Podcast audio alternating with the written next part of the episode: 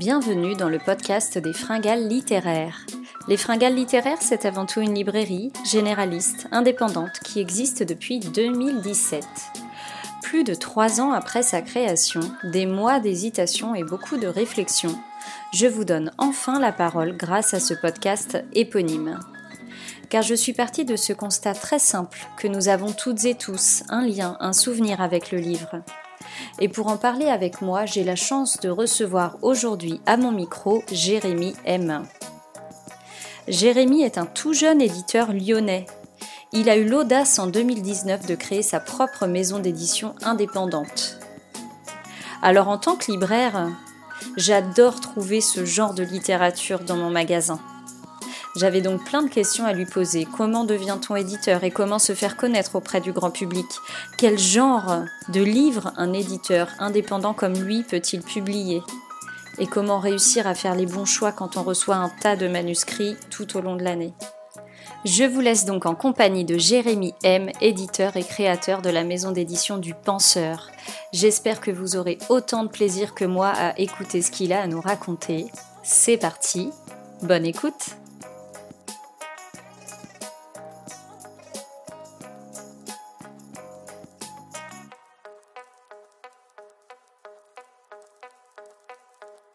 Bonjour Jérémy. Bonjour Jessica. Merci d'avoir accepté cette invitation pour euh, un nouvel euh, épisode du podcast des fringales littéraires. Est-ce que vous pourriez vous présenter, s'il vous plaît? Alors, euh, je suis Jérémy M, je suis éditeur et homme à tout faire au sein d'une maison que j'ai fondée en 2019 qui s'appelle les Éditions du Penseur. D'accord. quel est votre plus lointain souvenir lié au livre? Alors, c'est assez étrange. Euh, J'ai pas l'impression d'en avoir. Euh, c'est plutôt des photos ou des films d'enfance qui me font euh, qui me font voir en fait avec un livre. Euh, mais j'ai pas l'impression euh, dans ma petite enfance ou même dans mon enfance d'avoir des, des, des, souvenirs de lecture. Mmh bon après on, on, on, peut dire aussi les choses comme ça, c'est que j'ai pas eu une enfance orientée sur la lecture en tant qu'activité. D'accord. Voilà, c'est, euh, je, je n'étais pas un jeune lecteur. Euh, enfin, ça a commencé en fait presque à mon entrée en seconde où, où j'ai découvert la littérature. D'accord, ok, très bien.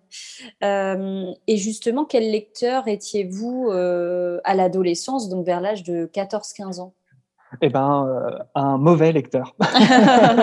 voilà, je, euh, oui, l'activité la, de lecture était pour moi associée finalement à, au devoir à l'école mmh. euh, et c'était ah, pas oui. quelque chose que j'aimais. Donc euh, eh oui, un retard de lecture, des difficultés de lecture, ce qui fait que je pense que par effet de, de conséquence, euh, c'est pas une activité plaisante parce que mmh. peut-être que j'y arrivais pas, peut-être que j'aimais pas ça. J'aimais pas ça peut-être aussi parce que je n'y arrivais pas. Mmh. Oui, c'est un ensemble après, ouais.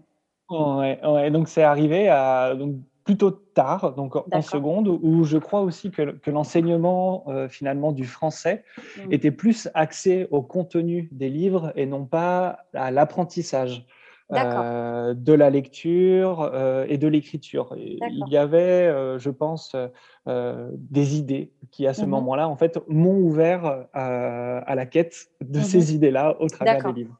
Ok. Et il y, a, il y, a un livre en particulier qui vous aurait marqué justement à votre arrivée en seconde? Euh, Je crois euh, que le livre Bel Ami de Maupassant euh, m'avait très intéressé parce que c'était le, le, parcours d'un jeune homme qui, oui. qui, qui, qui allait dans le monde avec pas grand chose, avec ouais. en fait rien, mmh. et qui par relation, mmh. par peut-être aussi trahison, par mmh. stratégie, oui, oui, euh, a, a, évolué et a grandi. Et il mmh. y a aussi une réflexion en off de ce livre que j'ai eu avec mon oncle euh, à l'époque, qui me voyait lire en fait ce livre-là et qui m'a dit cet homme-là, donc euh, le héros de, de oui. Bellamy, je me souviens plus de son nom, pardon, mais il, il m'a dit en tout cas que cet homme-là, il avait tout compris. Mmh. Et, ça s'est imprimé en moi parce qu'en fait, j'étais pas d'accord avec lui. Euh, on n'a jamais eu finalement de, discussion profonde autour justement de ce personnage-là et, je le regrette et, je regrette d'autant plus que je pourrais pas en avoir avec, avec mon oncle, vu qu'il est, il est décédé il y a quelques années maintenant. Euh, mais en tout cas, voilà, il y a, y a, cette impression-là qui s'est euh, qui s'est imprimée en moi, mmh. que cet homme-là, finalement, qui est décrit dans Belle Amie de Maupassant, mmh. Bah, n'avait pas tout compris. voilà. Mais en, tout cas, moi, qu'est-ce que j'en ai compris? Je suis encore en quête. mais effectivement, euh, c'est un, un, roman. Euh, moi, je le conseille souvent quand les gens souhaitent euh, lire du classique.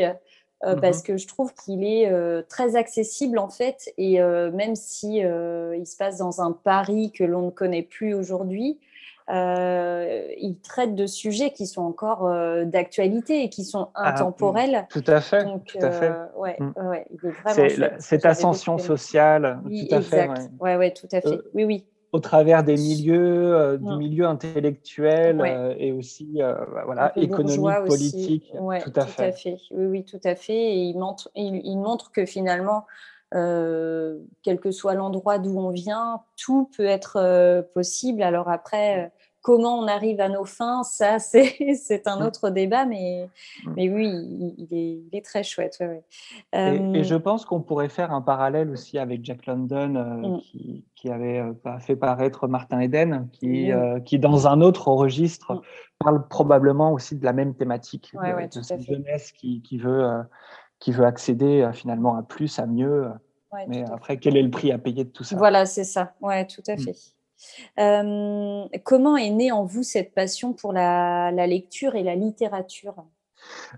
Alors là, c'est encore une fois un autre paradoxe. pour moi, la lecture est une activité qui est très exigeante. En fait, je crois que j'aime pas lire. D'accord.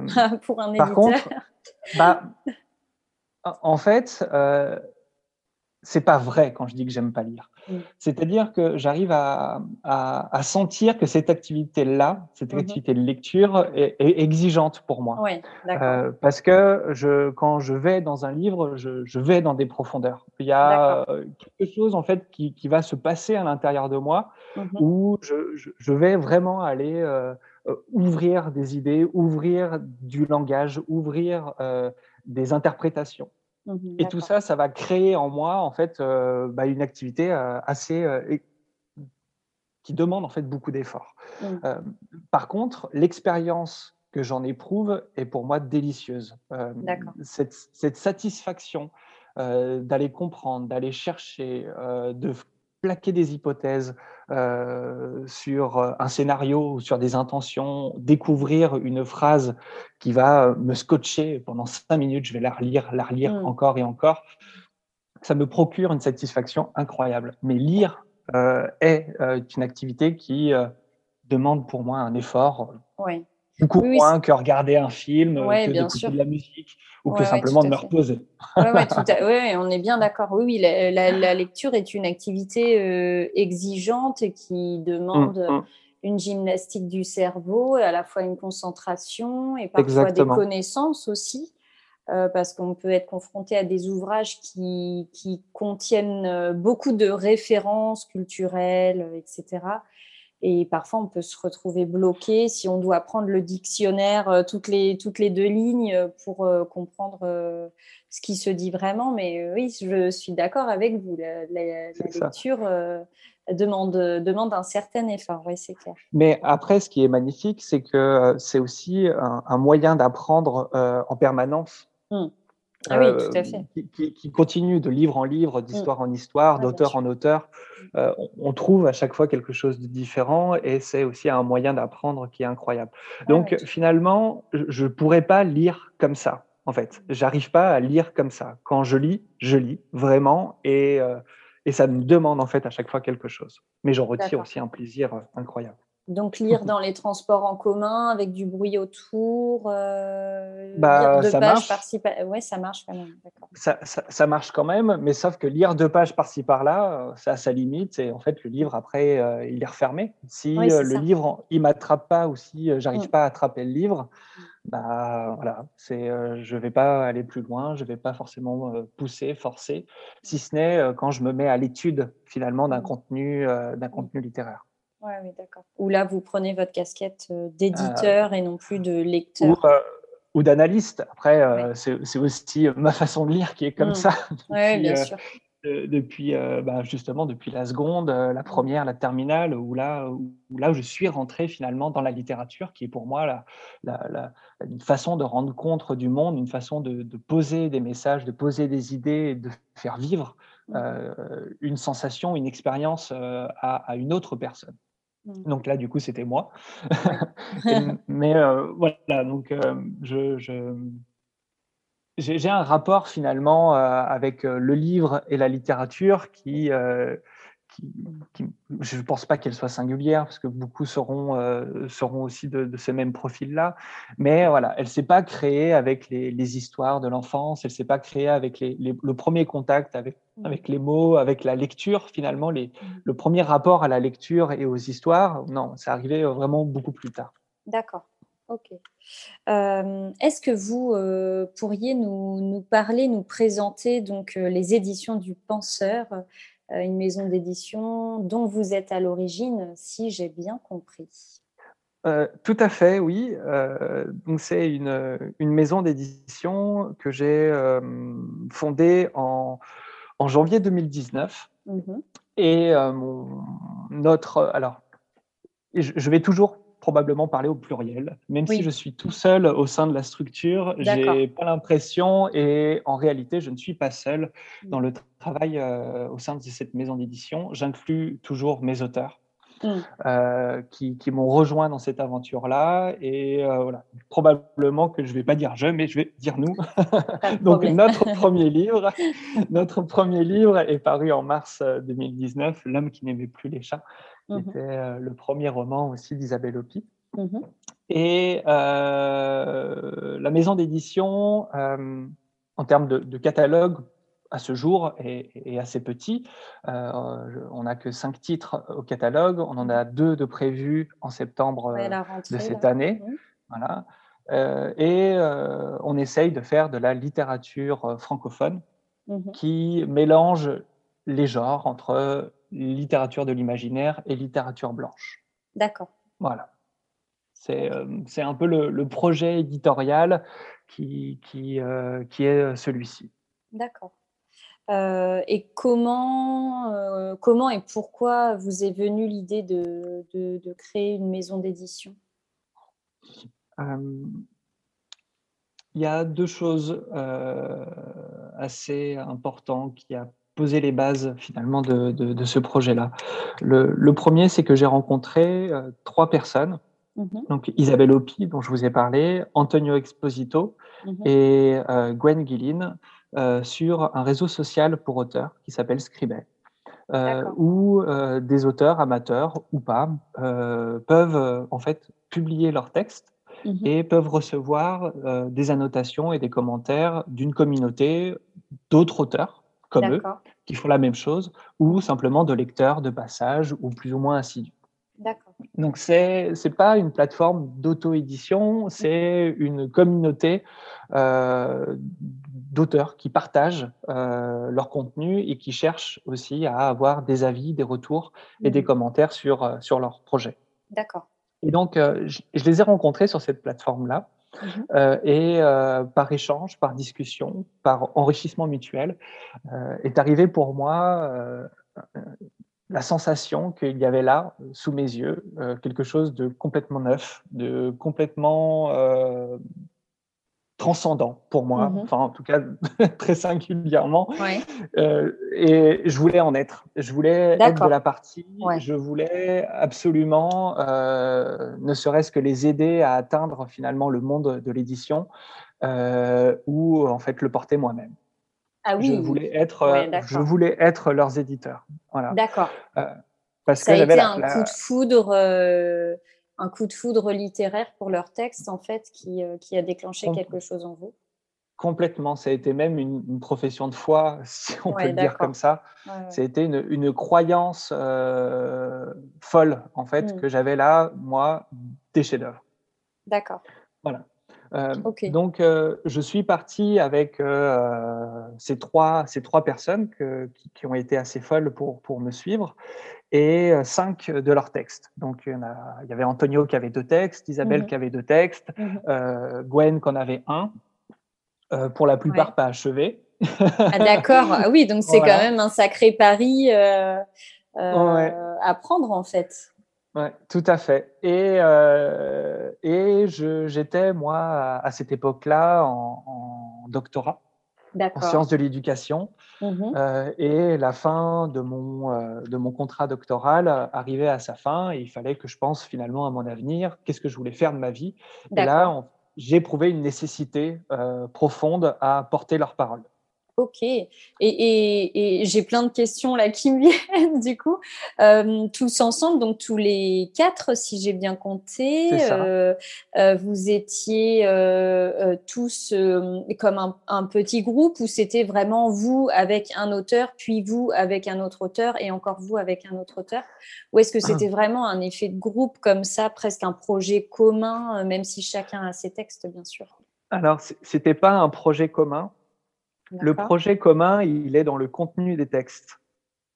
D'accord. Euh, ah oui, ok. Voilà. Alors, alors là, du coup, il y a, je ne parlerai pas en leur nom, mais en tout cas, moi, c'est mon, mon ressenti. Euh, j'avais le sentiment qu'il y avait à l'intérieur de leur texte quelque chose qui était du commun. Des gens, en fait, qui, qui, étaient en quête de leurs mots, qui étaient en quête euh, d'une façon de rendre compte de leur histoire. Et par le fait d'écrire, de se transformer à travers l'écriture. D'accord. Donc c'est euh, réussir à rendre compte de quelque chose qui était impossible à dire mhm. pour, en le mettant sur le papier, non pas avoir une, logique cathartique, parce que ce n'est mhm. pas uniquement ça, j'ai pas ressenti que c'était uniquement de exprimer euh, pour crier, mais c'était euh, écrire pour s'écrire et donc du coup se transformer. D'accord. Voilà, donc il y avait en fait euh, une, une, authenticité, une singularité dans leur mmh. décor, dans leurs histoires, dans leur langage, avec une quête systématique de leur histoire, avec, mmh euh, avec cette, euh, cette, individuation finalement en cours dans le processus d'écriture qui, qui m'a fait voilà, ça m'a complètement transcendé. J'étais en train d'étudier les mêmes processus euh, au sein de mon doctorat. Mmh euh, voilà, j'analysais les processus fictionnels, les apprentissages et le développement dans, ces processus-là. D'accord. Et je le, et j'étais en train de le vivre finalement euh, concrètement au mmh travers de l'écriture et de la littérature. Waouh Et quel âge vous aviez à l'époque, sans indiscrétion? Euh, donc en 2019, la maison elle a été fondée. Je suis né en 86, il faut calculer. J'avais 33 euh, ans. Et euh, finalement, j'ai commencé à les rencontrer sur cette plateforme-là peut-être deux ans avant. Deux ans avant la création De, des éditions du Penseur. Voilà, c'est ça. Donc on s'est rencontrés peut-être en, en, 2017 et en 2019, le, le projet était né. Waouh. Et donc, euh, donc voilà, c'était pas un projet collectif, mais euh, j'ai eu l'impression qu'il y avait devant moi une constellation d'étoiles et il suffisait juste de tracer une ligne tout figure, en fait. voilà, tout s'alignait et, euh, et voilà, et il fallait que quelqu'un quelqu'un s'élance et je suis parti. Ouais, en fait, et, et, cette idée de créer une maison d'édition, c'était pas forcément quelque chose que vous aviez déjà en tête? Non, pas du tout. Non, pas du tout, pas du tout. Euh, avant de les avoir rencontrés et avant d'avoir euh, discuté, échangé pendant un an, deux ans avec eux, il n'y mmh. avait euh, aucune intention d'être éditeur. Si moi-même, en fait, j'écrivais à cette époque-là, avec une intention de pouvoir raconter des histoires, mmh. je n'avais aucune intention d'être directeur d'une maison d'édition et de faire de la littérature pour d'autres, en fait. D'accord. Euh, et donc, vous, vous éditez euh, donc l'édition du penseur créée en 2019 après la rencontre de ces trois personnes que vous éditez, mais vous ne mmh vous n'avez vous n'éditez pas vos textes à vous par contre. Non, non, non. D'accord. C'est un choix, j'imagine? Oui, parce que c'est pas à moi de porter ma propre parole. voilà, alors, euh, ce, qui, ce, qui, est un peu embêtant, et je pense que, euh, est possible que je retourne ma veste sur cette question-là, mm. parce que finalement, ce, que j'écrivais, ça nous a permis aussi de, de nous rencontrer euh, avec Antonio, Isabelle et Gwen. Mm. Quand je vous ai parlé de cette constellation-là, c'est que finalement, nos textes et nos écrits et nos histoires et nos façons aussi de raconter ce qu'on avait à dire, mm-hmm. il y avait du commun là-dedans. C'est pour ça qu'on s'est bien rencontrés. Mm. Et, que si on suit véritablement euh, ce projet-là, qui est de porter une idée euh, de la littérature et de l'écriture, mm-hmm. euh, j'ai quelque chose normalement qui devrait rentrer dans ce, dans, ce, pré, enfin, dans ce canevas-là, mais j'aimerais pas. Voilà, j'ai pas envie. D'accord. Donc il faudrait que je démissionne. il faudrait que je démissionne, que je donne les rênes à quelqu'un d'autre, que je soumette mon propre texte et qu'il mm. juge pertinent au regard du projet littéraire porté par la maison d'édition. D'accord. Bon, on n'en est, est, pas là encore. non, non, je me le souhaite pas non plus. je peux comprendre. Euh, et, finalement, les éditions du penseur, euh, donc là, on, on va parler d'un d'un thème en particulier? Est-ce que vous avez une ligne éditoriale? Vous, parliez tout à l'heure de littérature blanche. Est-ce qu'il y a des thèmes, des sujets qui, sont quand même privilégiés quand vous essayez de choisir un texte, quand vous recevez des manuscrits, par exemple ou, euh, Alors, euh, comment euh, il n'y a pas de thème euh, particulier, il y a quand même une qualité euh, littéraire et donc une façon d'aborder le langage écrit mmh. qui, pour moi, en fait, est l'élément le, plus, le plus fort. D'accord. alors, c'est pas. j'ai pas envie non plus de créer de barrières ou que, que, que, que vos auditeurs pensent qu'ils ne peuvent pas prétendre ou tenter. Euh, mm. C'est pas c'est pas une question du sait-on jamais, mais que si je commence à mettre des cases euh, dans mon propre projet, ça va me, me limiter moi-même à la rencontre ou à des choses que je ne pouvais pas penser. Oui, d'accord. Euh, c'est-à-dire que il y a quelque chose dans, dans, les textes existants, dans les cinq textes qui sont déjà écrits, c'est la notion mm. d'histoire. C'est la, la, notion euh, de ce que les histoires, de ce que ce que nous disons et ce que nous avons entendu euh, a d'important aussi dans notre construction personnelle. Mmh euh, donc, il y a ce, thème-là qui sont la, place et le rôle des histoires dans nos vies et quelque chose est une thématique, moi, qui m'intéresse particulièrement. Mais ça ne veut pas dire que s'il n'y a pas le mot histoire dans un texte, je ne le titrerai pas. D'accord. Voilà. Ok. Waouh, c'est hyper, euh, ouais, hyper intéressant. Enfin, voilà, c'est en tant que libraire et puis euh, euh, consommatrice entre guillemets de d'ouvrages qui viennent de maisons d'édition indépendantes, c'est mmh vraiment ce qu'on attend en fait du travail d'éditeur. voilà, on se laisse un peu guider par les coups de cœur, les les, rencontres, etc., tout en gardant une certaine ligne éditoriale qui a sa cohérence. Et ouais, je, j'adore. je suis conquise là. Donc, au final, finalement, je progresse aussi de, dans mon propre chemin dans la littérature grâce euh, aux, textes qui me sont proposés et euh, au, travail d'exploration euh, que nous continuons de réaliser avec les, auteurs maison finalement. Parce que Antonio continue d'écrire, même si j'aimerais qu'il écrive un peu plus. Mmh. Isabelle continue d'écrire. Euh, on travaille sur le, sur le prochain euh, qui va paraître peut-être l'année prochaine. Gwen aussi ah continue. voilà, donc euh, chaque, chacun, chacune va explorer ses univers et, mmh se renouvelle et aussi apprend du travail que l'on fait. Les uns avec les autres. Ouais, bien sûr. Ça, c'est vraiment, c'est vraiment génial. Ouais, mmh. Oui, bah oui, c'est clair. Oui, ça permet d'apprendre, de progresser ensemble et puis d'évoluer, de, de, modeler un peu aussi les choses. Euh, tout en gardant euh, sa patte, son identité et ses valeurs. Euh, je trouve ça top. Donc, on a parlé de Isabelle Hopi, Antonio Esposito et Gwen Guilin. J'espère bien prononcer son, nom de famille. mais vous avez d'autres auteurs quand même dans la maison d'édition. donc, ces, ces, personnes sont arrivées après les premières publications ou comment ça s'est passé? Oui, euh, alors on, a eu euh, la chance de recevoir un manuscrit, euh, mhm. donc je crois c'était être en février-mars de l'année de l'année dernière, où le, un petit Jules s'est présenté à moi en, disant qu'il avait adoré l'homme qui n'aimait plus les chats et qu'il avait mm. tellement aimé qu'il l'avait même mis à l'intérieur de son livre. Ah. Donc il m'a il m'a beaucoup flatté, ce, jeune homme qui, a, qui a 40 ans. Non, blague à part. Blague à part. J'ai découvert finalement son manuscrit et en fait, en deux jours, en deux jours, j'avais pris la décision de l'éditer. D'accord, euh, ok. C'est presque en fait, je, je, suis, je suis sur, euh, sur mon ordinateur un samedi soir parce que je mm. travaille très tard et tout le temps. Euh, mm. Et puis, bah, en fait, le lundi, je l'avais au téléphone pour, pour discuter avec lui sur, sur ses intentions et si on, il voulait travailler ensemble, s'il voulait qu'on travaille ensemble. Et voilà, donc de février jusqu'à jusqu'à septembre, on a travaillé comme des malades et on a fait paraître son bouquin en octobre. D'accord. Octobre de l'année dernière.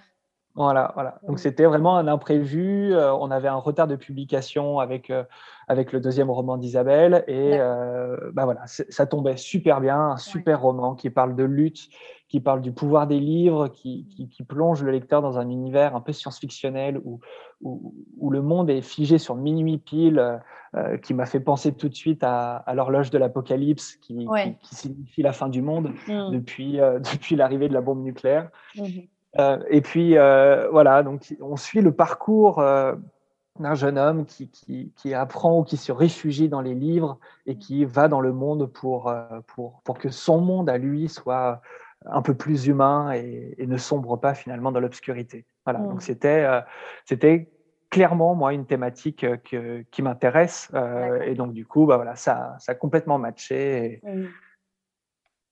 Et donc voilà, donc j'ai trouvé un, nouvel auteur inattendu et euh, j'ai réussi. Un, un, nouveau coup de foudre littéraire finalement. C'est ça, et puis euh, aussi une jeune autrice euh, qui, qui m'a remis son, son, manuscrit, qui sortait d'un master de création littéraire.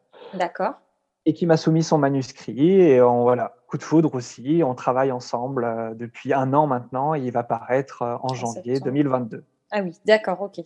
Voilà, non, non, c'est encore, euh, encore, un nouveau, encore un ah, nouveau en, 2022. Ouais, donc le catalogue va commencer à s'étoffer un petit peu au fur et à mesure des rencontres, des lectures, des manuscrits reçus, etc. C'est ça. Euh, mhm. C'est un beau parcours. Euh, comment vous, donc en tant qu'éditeur, comment vous, vous retravaillez les textes euh, de, de, vos auteurs? Est-ce que vous avez un comité de lecture? Est-ce que vous, vous faites un petit peu tout? Est-ce que euh, euh, vous avez des correcteurs qui vous suivent? Ou alors comment ça? Alors, le, le processus commence comme ça. donc, je reçois tous les mails dans, de, toutes les propositions de manuscrits par mail. Mmh donc, c'est moi qui demande ça hein, aux, auteurs de m'envoyer par mail, je préfère. Plutôt qu'ils dépensent de l'argent en, bien sûr. En, envoi postal et en papier. Enfin bon, bref. Donc, je reçois tout.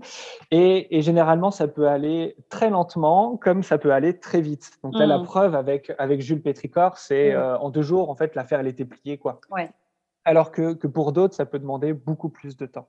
Mmh Donc, il y a un, premier, euh, un premier volet de lecture qui, qui, peut être aussi euh, très rapide. Les deux premières pages, deux pages au hasard au milieu, euh, deux dernières pages, et puis on, a comme ça une idée de la voix, du style, de quelque chose. Et puis, bah, on trie, on trie, et quand ça m'intéresse, je le soumets à quelqu'un d'autre. Et ce quelqu'un d'autre va le lire et va me mhm. donner son sentiment et on, discute. Je relis également le, texte en intégralité et on mhm. commence à, échanger, à discuter, à voir quels sont les, points forts et les points faibles du texte pour après en parler directement mhm. avec l'auteur. D'accord. Euh, parce que je peux euh, demander énormément de corrections. Euh, ça va être, c'est un peu particulier dans le monde de l'édition. je, je suis pas certain que beaucoup le fassent. Euh, j'en sais rien en fait. Mm. Mais euh, je, ne cherche pas à savoir comment, comment font mes confrères, mais en tout cas, moi, oui, je oui, bien sûr, chacun a sa, manière je, de faire. Je fais énormément d'ingérence. Euh, on va le dire clairement, je fais énormément d'ingérence. Mm. À, à, tort, probablement, parce qu'il y a un jeune auteur aussi qui m'a envoyé son manuscrit que j'ai beaucoup aimé, euh, beaucoup, beaucoup aimé, mais avec qui je pense on aurait pu, dû, pourrait, parce que c'est aussi ma vision très subjective, mais retravailler énormément son texte, euh, retravaille que, euh, que, que, cet auteur, euh, j'espère, me reviendra vers moi et me dira allez on se lance. Parce que j'ai vraiment envie de travailler avec lui. Mais que voilà l'auteur peut ne pas être d'accord peut ne mm. pas le sentir peut aussi parce que voilà si, si, si euh, pour être auteur il faut ça il faut aimer écrire. Mm-hmm. mais il faut aussi surtout ça, aimer réécrire. Et sauf que c'est une violence incroyable euh, que, que, la réécriture d'un texte euh, parce que bah, voilà, ça, ça, remet en cause finalement un élan, ça remet en cause potentiellement aussi des tics de mmh. langage. Euh, il peut avoir même le scénario qui doit modifier, doit changer parce que euh, parce qu'on n'y est pas, parce que l'histoire euh, se casse la gueule, parce que la voix du narrateur, la voix du narrateur ne tient pas, mmh. ou même l'auteur n'est même plus à l'écoute de sa propre histoire. Oui, d'accord. Et, il, peut, euh, il peut potentiellement aussi la saboter parce qu'il y a mmh. un nœud, parce qu'il n'y arrive pas, parce que voilà. Et je crois que euh, n'écrit pas tout seul. Et euh, j'ai envie en fait de, vraiment apporter ma contribution, ne serait-ce qu'à la création. Enfin, c'est ma, c'est ma vision aussi de, de, mon travail. Sinon, sinon, je crois que, que je ne servirais à rien et que je ne serais que commerçant.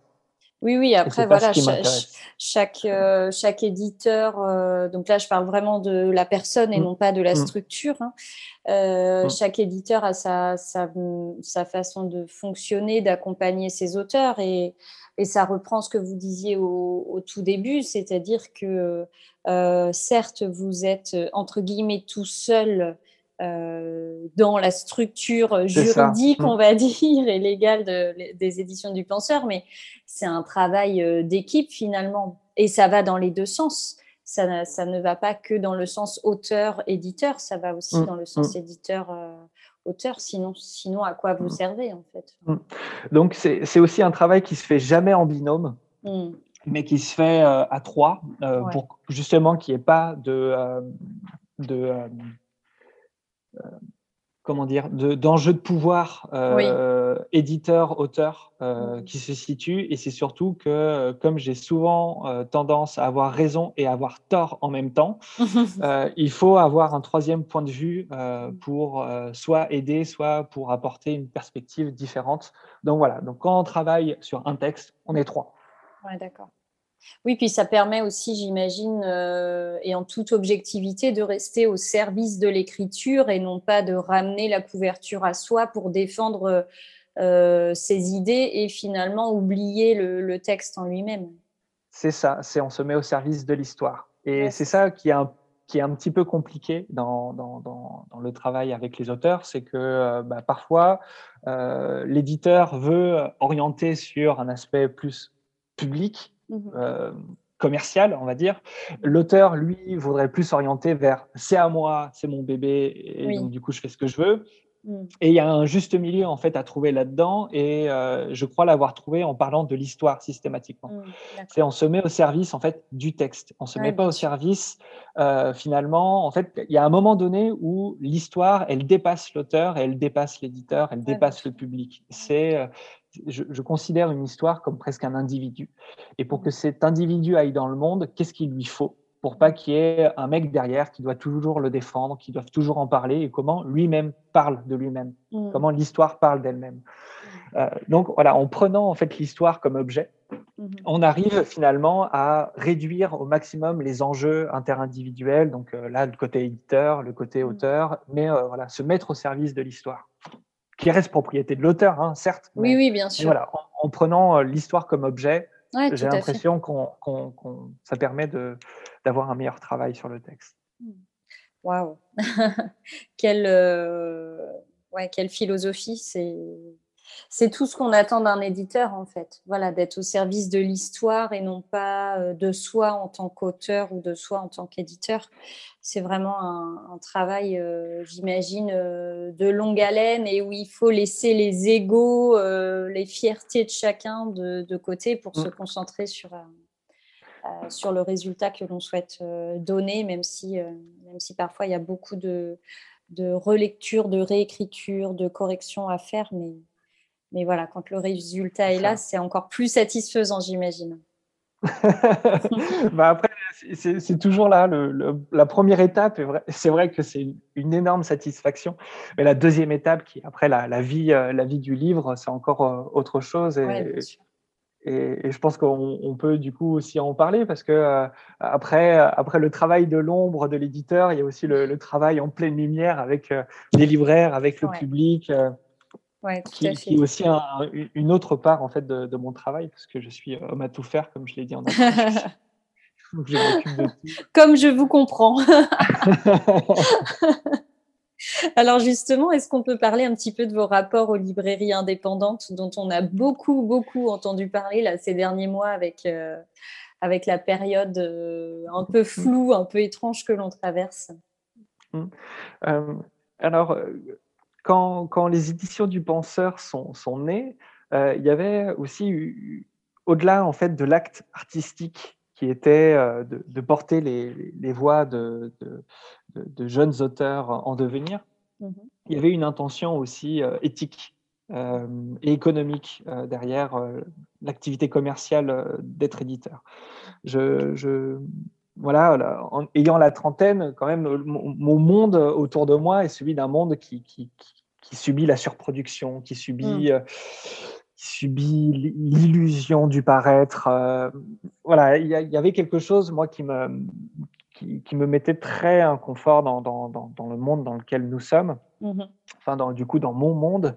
Et je voulais euh, avoir un acte euh, assez, assez fort justement sur, euh, sur l'aspect culturel du, du, commerce ou l'aspect commercial de la culture, euh, qui, qui, était de, de déjà de ne pas avoir de, de, de, relation avec Amazon, hmm. qui était de ne pas faire de livres numériques, qui était de faire du livre à, à, tirage minimum à 1000 exemplaires, parce que sinon, ah oui. Hmm. quel est l'intérêt? Quel est l'intérêt de porter, de faire croire à des gens que euh, leur parole est incroyable, euh, de travailler des, des, des, heures et des années à s'engueuler, à pleurer, à, rire, pour pas grand-chose. Mhm. Je, croyais euh, que en, en, revenant finalement sur du proche en proche, en revenant sur le terrain, en revenant en fait auprès des, passeurs d'histoire qui étaient les libraires, et en répondant finalement à, à un enjeu social, un enjeu écologique, un enjeu économique aussi, euh, parce que j'ai quand même travaillé mon sujet avant, avant de me lancer dans, dans, ce projet de maison d'édition. Mm-hmm. Euh, voilà, c'était de travailler en, en, étroite collaboration avec la librairie indépendante et en fait de dépendre de la librairie indépendante. D'accord. Donc, pas de projet de crowdfunding euh, à la création, pas de projet de, de boutique en ligne à la création, c'est mmh. vraiment de, euh, de travailler avec eux en leur proposant des, conditions de vente aussi intéressantes. Mmh euh, par rapport au, prix du marché. Et donc, euh, voilà, c'était un amour total, en fait, auprès du tissu culturel et économique que représente la librairie indépendante en mmh. tant que commerce de proximité, en tant que lien avec les individus. Voilà, je voulais, comme j'y crois, j'y continue d'y croire. Euh, je voulais en fait avoir une démarche qui soit euh, totalement éthique en direction de la librairie indépendante. D'accord, ok. Eh bien, je ne vais pas vous, vous dire le contraire. Hein.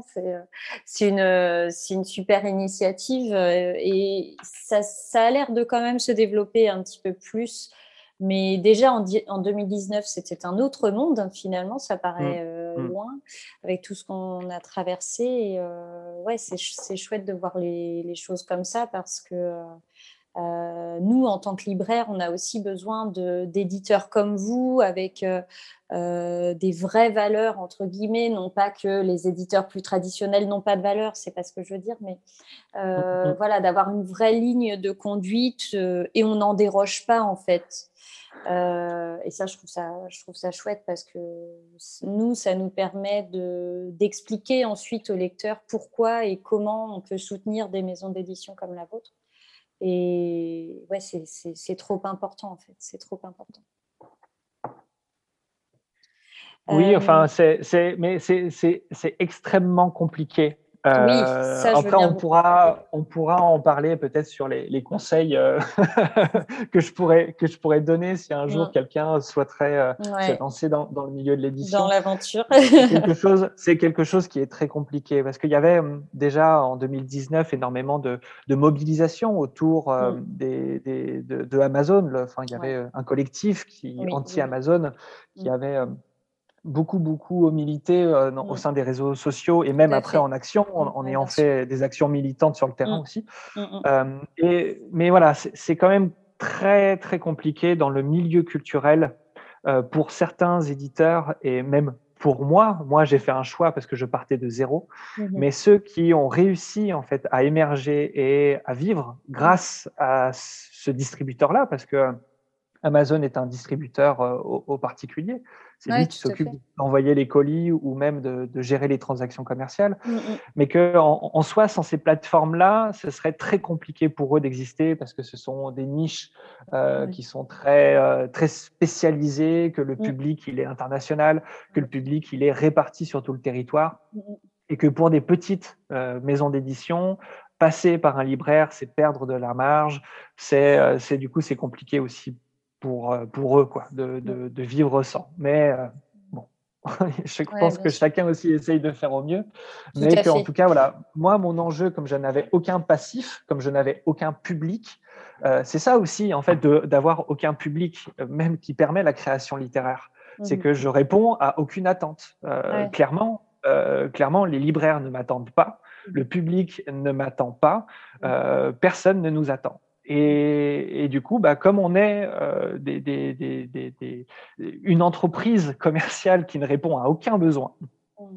euh, bah, on peut euh, finalement réussir à exister simplement parce qu'on se rencontre les uns les autres. Mm. On, ne répond pas à des attentes d'un public. c'est il prend ou il prend pas. et bah, des fois, la sanction, elle est immédiate. Quoi. Quand il y a un libraire qui prend pas, bah, on n'existe pas. Ouais, d'accord.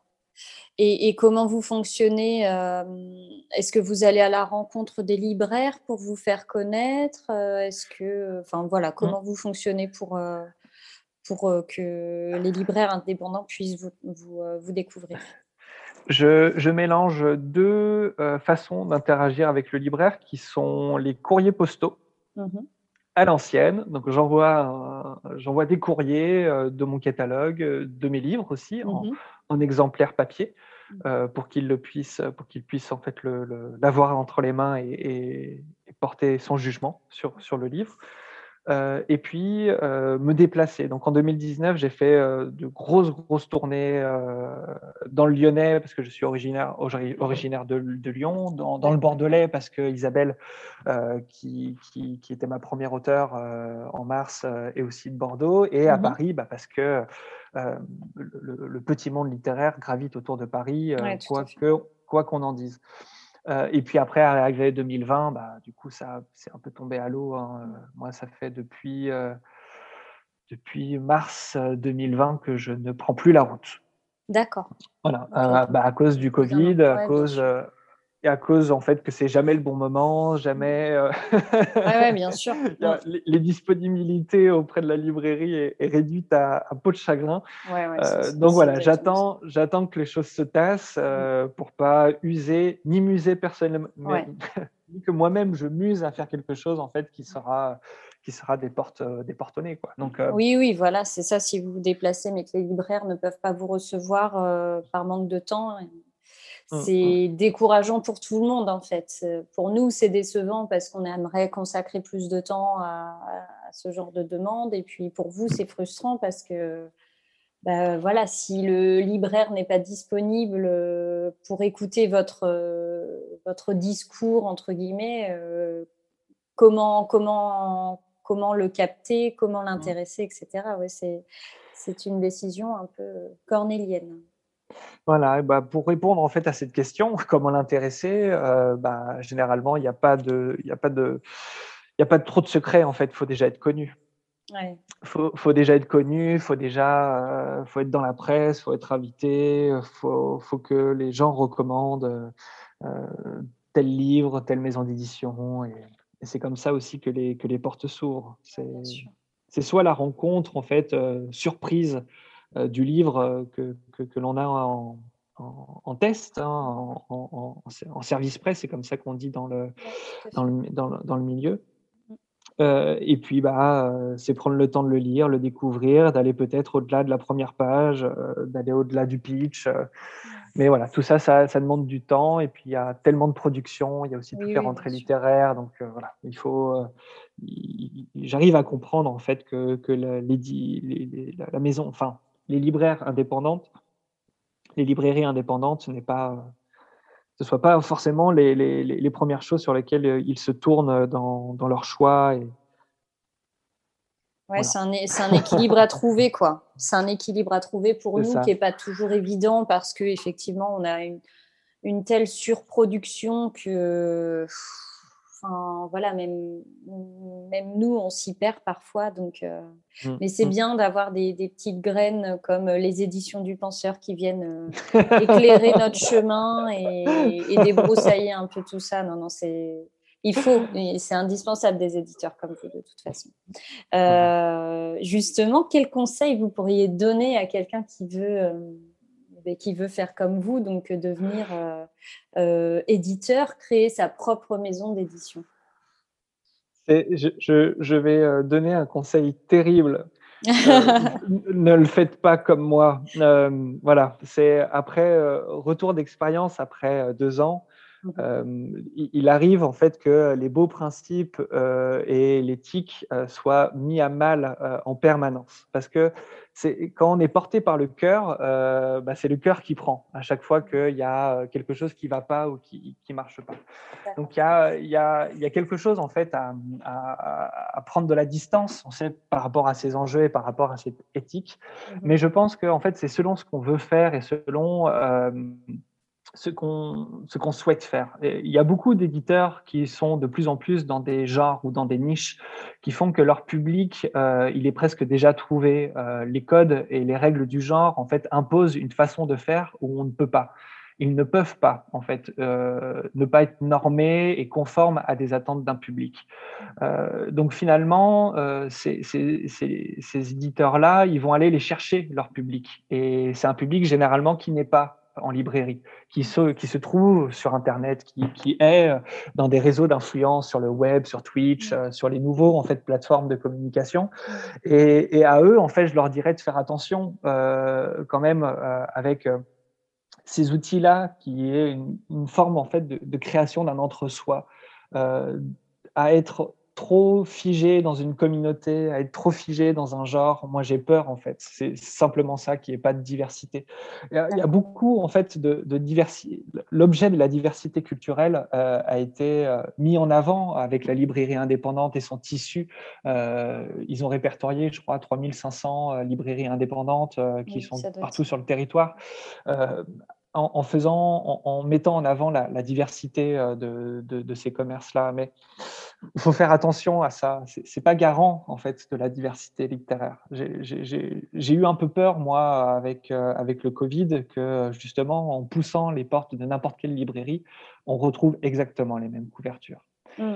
C'est un petit peu ce qui s'est passé. Alors c'est quand même dans un contexte euh, très singulier de crise sanitaire mais en tout cas, euh, voilà, je, je, je, dirais de faire très attention à, cette problématique de la diversité, que ce soit de l'offre euh, éditoriale, euh, de ne pas, de pas rester cantonné à uniquement à un genre ou à, un public ou à une façon de faire le commerce et de, de, multiplier ses billes.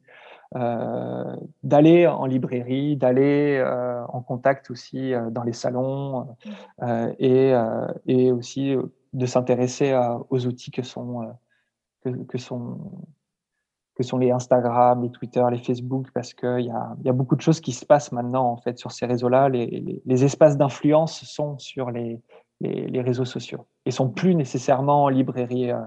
Euh, comme ça a pu l'être en fait avant, avant Internet. bien sûr.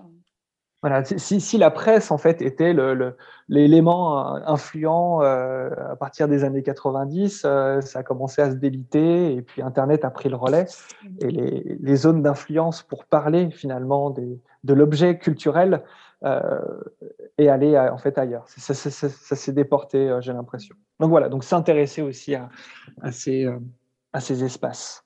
D'accord. Oui, c'est aussi multiplier un petit peu les, les zones de, de présence, d'action, de recherche, mmh. puisque finalement, voilà, on peut trouver des, critiques littéraires, des influenceurs, même si j'aime pas trop ce terme, des blogueurs, des, enfin voilà. On, ah si, on peut, on peut vraiment parler d'influenceurs. Hein. C'est, le, terme, le terme est vraiment là. je veux ah dire, les, maisons d'édition, les maisons d'édition les cherchent, les mmh, mmh. traquent, les payent pour qu'ils influencent le public. bien sûr. Donc, il n'y a pas, en fait, il y a le monde en fait du réseau social, justement sur ces questions-là, il est très clair commercial. Enfin, il n'y a, y a, y a, pas, il a pas d'équivoque. Les, les, blogueurs qui ont plus de 20 000 followers, ils sont payés par les maisons d'édition. Donc, ça fausse, ça fausse tout, c'est dommage. Ouais, mais bon, voilà, mais en même temps, c'est le jeu parce que le journaliste était aussi payé euh, pour faire ses chroniques, pour faire ses, euh, euh, pour, faire ses papiers. Ah les papiers passent parce qu'il y a aussi des pages publicitaires qui sont achetées dans les journaux. donc, il, y a, il y a ce jeu-là, en fait, qui est permanent et qui n'est pas prêt de s'arrêter. Mais, en tout cas, mais en tout cas, il y a des espaces, en fait, nouveaux sur les outils Internet qu'il n'y avait pas avant et il faut aller les explorer. Euh, et, en passant par, euh, euh, par ces nouveaux médias que sont Facebook, même si c'est plus trop nouveau maintenant, mine de rien, et Instagram, par exemple, est-ce que vous avez l'impression de plus capter le, le client final ou les libraires? J'en sais vraiment rien. moi, mon client, c'était ma stratégie commerciale. Mon client, c'était le libraire. Je, je, lui vendais des histoires que lui revend. Je, voilà, c'est mon client n'était absolument pas le lecteur final. Euh, il, le, il, le, devient de plus en plus parce que maintenant il faut que justement je, diversifie euh, ma façon d'agir, mmh de ne pas me centrer uniquement sur la librairie, mais aussi d'aller auprès des institutions mmh euh, que sont les médias, la presse, les salons mmh et le public. Et ça, ça va être mon travail pour l'avenir de d'aller atteindre finalement ces, ces, ces espaces-là, ces publics-là. Euh, ben, c'était hyper intéressant de, d'en savoir un petit peu plus sur euh, la maison d'édition, comment faire votre façon d'agir, les conseils euh, que vous pouvez apporter à des, des probables futurs éditeurs. Et j'avais une, une dernière question à vous poser avant de, de clore ce, ce podcast. Donc là, on va revenir à vous en tant que personne et non plus en tant qu'éditeur, même si parfois la frontière est très mince, surtout dans ces métiers-là. Euh, quelles sont vos lectures du moment, vos derniers coups de cœur littéraires? Euh, Ça fait depuis à peu près deux ans et demi que je, je ne lis plus vraiment, malheureusement, parce que je suis tellement concentré sur euh, mon travail euh, que aller euh, à la rencontre euh, des parutions euh, mmh. ou même à la rencontre des autres auteurs, c'est un peu compliqué. les derniers livres, par exemple, que j'ai lus, c'était dans le cadre du prix hors concours. Mmh euh, qui est un, prix un, peu spécialisé dans l'édition indépendante, qui sélectionne chaque année euh, 40 euh, livres et 40 maisons d'édition pour, euh, pour concourir auprès de ce prix. Mmh. Et, et j'ai eu la chance en fait d'avoir le, le, premier livre, L'homme qui n'aimait plus les chats, en fait sélectionné dans, dans ce, dans ce catalogue-là. Et, du coup, bah, en fait, j'ai lu, moi, ma propre sélection des finalistes de ce prix hors concours. Donc, on doit, ils choisissent cinq livres. Après, pour, mmh. pour concourir, bah, j'ai choisi mes cinq, je les ai lus. Euh, j'ai mmh. fait euh, mes petits prix, moi, personnels. et, je crois, et je crois qu'en fait, que depuis ces cinq derniers livres, donc euh, depuis fin 2020, j'ai pas lu d'autres livres que les manuscrits qu'on m'envoie que, euh, que, les, que les trucs, parce que je suis euh, complètement, euh, complètement dedans. Oui, absorbé par, par cette partie-là. Voilà. Donc c'est aussi un temps, un temps nécessaire à l'éditeur. là, il faut que je me ressaisisse sur ce sujet-là. je pense que minimum un livre par, par mois et ce serait bien de tourner un livre par semaine pour pour saisir un petit peu aussi ce qui se passe, ce, qui, se passe, à l'extérieur, ce qui se passe dans le monde. Tout à fait. C'est pas évident. Hein. Je, même en baignant dedans, en ayant tout à disposition, mm. je, je, vous assure que c'est pas évident parce qu'il y a mm. tellement de choses, de choix. Il faut pas se laisser influencer par ce que disent les médias aussi. Euh, ouais, c'est pas évident. C'est pas évident. Mm. Non, voilà, donc j'ai encore toute une organisation à, faire, à repenser euh, pour euh, pouvoir me dégager du temps et faire des, voilà, sous-traiter peut-être aussi les actions euh, que, que j'arrive pas à faire pour pouvoir me concentrer aussi sur, sur les choses qui, sur lesquelles j'ai un peu plus de talent. D'accord. Ok, très bien. Bon, merci beaucoup Jérémy d'avoir répondu à toutes mes questions. Eh ben, merci à, vous Jessica, merci, merci beaucoup pour, pour ce temps et, et pour donner la parole aussi à, vos autres podcastés, parce qu'il n'y a pas que moi, vous faites, un, vous faites quelque chose de vraiment super. Et, bah, merci.